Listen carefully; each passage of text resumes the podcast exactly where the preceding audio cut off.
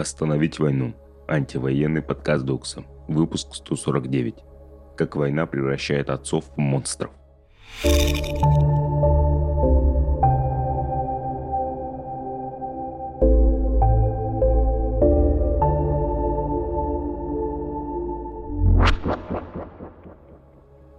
Привет, это Шура. Недавно меня толкнул мужчина. Я шла по улице и увидела, как мужчина дает пощечину женщины с маленьким ребенком на руках. Не успев переработать увиденное, я машинально подлетела к девушке и попыталась узнать, нужна ли ей помощь.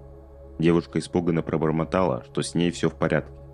В этот момент ее партнер, это я поняла по его крикам, она мне изменила, подошел вплотную ко мне, начал орать и тыкать своим пальцем в мою грудную клетку. Он повторял, чтобы я отъебалась. Я строго ответила, чтобы он не разговаривал со мной в таком тоне. Тогда мужчина толкнул меня. Я спросила девушку еще раз, могу ли я помочь ей, и после просьбы уйти окончательно развернулась. Я раньше видела такие сцены, но обычно проходила мимо, не зная, как вести себя. Я никогда не думала о своей безопасности в подобные моменты. Мне казалось, что если мужчина, только что публично поднявший руку на женщину, поднимет ее еще раз на вторую, совсем незнакомую, что он жалкий мудила, не способный ни на что, кроме грубой сил. Но я всегда могла уйти, и эта мысль придавала смелости. А женщины, которых я видела, были в гораздо более уязвимом положении. Мне было страшно за них. Вчера мы выпустили материал о том, как военный опыт приводит к посттравматическому расстройству, как мужчины превращаются в монстров после войны, как бьют своих детей и жен, как армейская иерархия проникает в модель семьи и становится властной нормой, где насилие – это основной метод воздействия – Помню, что было очень больно. Я кричала и звала на помощь, но мама не пришла. Мне все еще тяжело об этом вспоминать. Я сильно обиделась на маму за то, что она не заступилась за меня. Я не понимала, что происходит, почему у него такая агрессия. Я смотрела ему в глаза и боялась, что он меня убьет. Рассказывала героиня материала. После чтения этой статьи я вспомнила свой недавний случай на улице. Меня накрыло ужасное ощущение неизбежности насилия. С войной ничего не закончится, Искалеченные мужчины вернутся домой и будут причинять боль своим близким. Но в наших силах сделать это насилие более видимым, рассказывать про ПТСР, пытаться помочь людям, подвергающимся насилию. Даже если женщина на улице попросит вас уйти, помните, что ваше выражение солидарности – это тоже поддержка.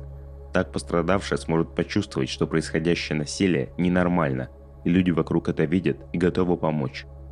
Эту идею мне подсказала подруга в центре сестры. Я ненавижу, что война делает с людьми. Что произошло за день? Война, 156 день.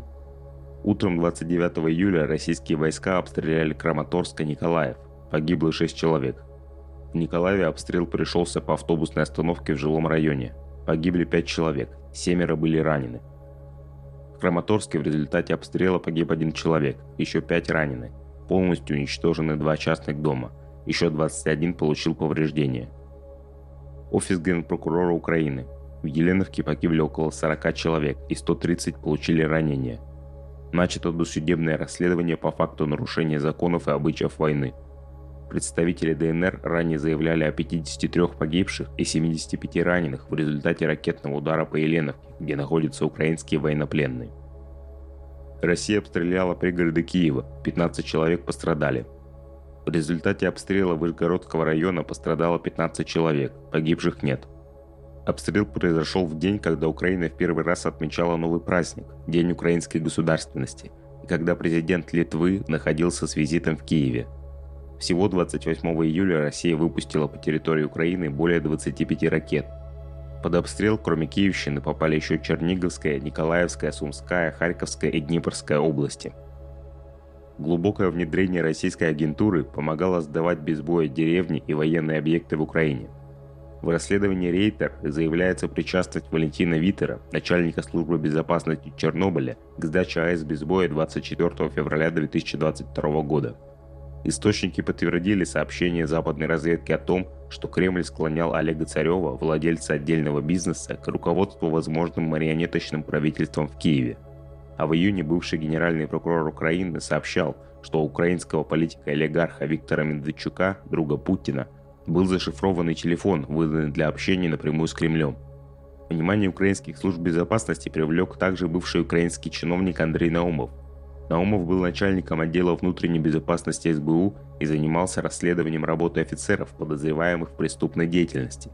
По словам источника в органах, Наумов был уволен и затем исчез незадолго до вторжения, чтобы потом быть схваченным сербской полицией на границе с Северной Македонией. Разведка Украины сообщила, что Андрея Наумова подозревают в госизмене за передачу секретной информации относительно безопасности ЧАЭС. Рейтер оценивает работу российской агентуры как провальную – Несмотря на бескровный захват Чернобыльской АЭС, российские агенты переоценили свое влияние и не справились с работой. Последствия. США ввели санкции против Александра Ионова, после жалоб которого российские СМИ признавались инагентами. Александр Ионов возглавляет организацию «Антиглобалистское движение России», а с 2016 по 2019 годы состоял в Общественной наблюдательной комиссии Москвы – После жалоб Ионова Минюст России в 2021 году включил издание «Медуза» и «Важные истории» в реестр СМИ, выполняющих функцию иностранного агента. Также после его обращения признали нежелательной организацией американский Барт-колледж. Кроме того, в августе 2021 года Ионов подал в суд на новую газету из-за статьи о связях антиглобалистского движения России с иностранными организациями, которые получали финансирование в США. Репрессии. Леонид Гузман сообщил о возбуждении уголовного дела против его жены из-за неуведомления о втором гражданстве. О возбуждении дела против самого Гузмана по этой же статье стало известно 15 июля.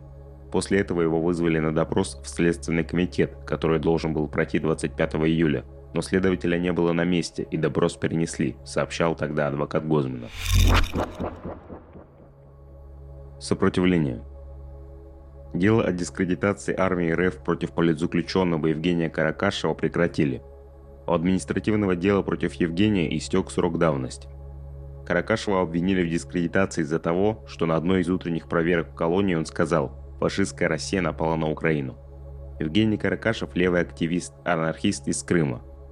2018 года он находится под стражей. Сейчас отбывает шестилетний срок ВК-1 Кабардино-Балкарии из-за политически мотивированного уголовного дела о публичных призывах к терроризму. Поводом для возбуждения дела была публикация ВК, признанного в России экстремистским ролика «Последнее интервью приморских партизан», в котором партизаны объясняют мотивы своих действий. Что нужно знать? Я уверена, что вы могли видеть на улице сцены насилия, харасмента, навязчивого поведения или слышать крики в соседской квартире.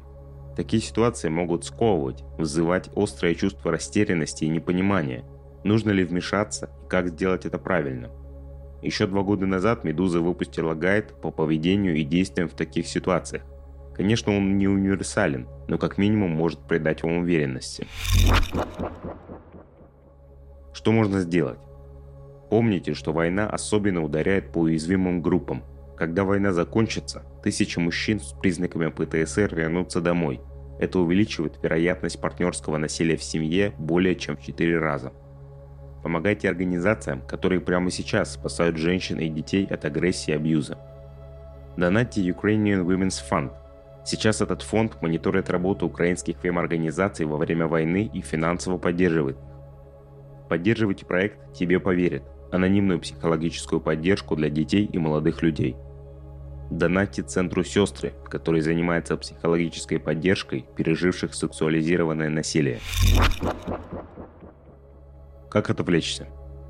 Среди десятков фильмов про ПТСР одним я заинтересовалась особенно и хочу поделиться своим выбором для ближайшего просмотра. Resurface это короткометражная документальная лента о том, как американский ветеран с ПТСР и суицидальными наклонностями проходит серфинг-терапию. В этом фильме проговаривается важность еще и психологического, а также психиатрического лечения при ПТСР. Заодно предлагаю фильм на вечер и вам. Как вам эта рассылка? Сегодня у меня два вопроса. Что вы делаете, когда видите сцены насилия на улице? Как для вас связана война и семья? Буду рада почитать ваши ответы в ответ на это письмо. И вы всегда можете написать нам сами. Адрес почты в описании к подкасту. Ваш Шурик.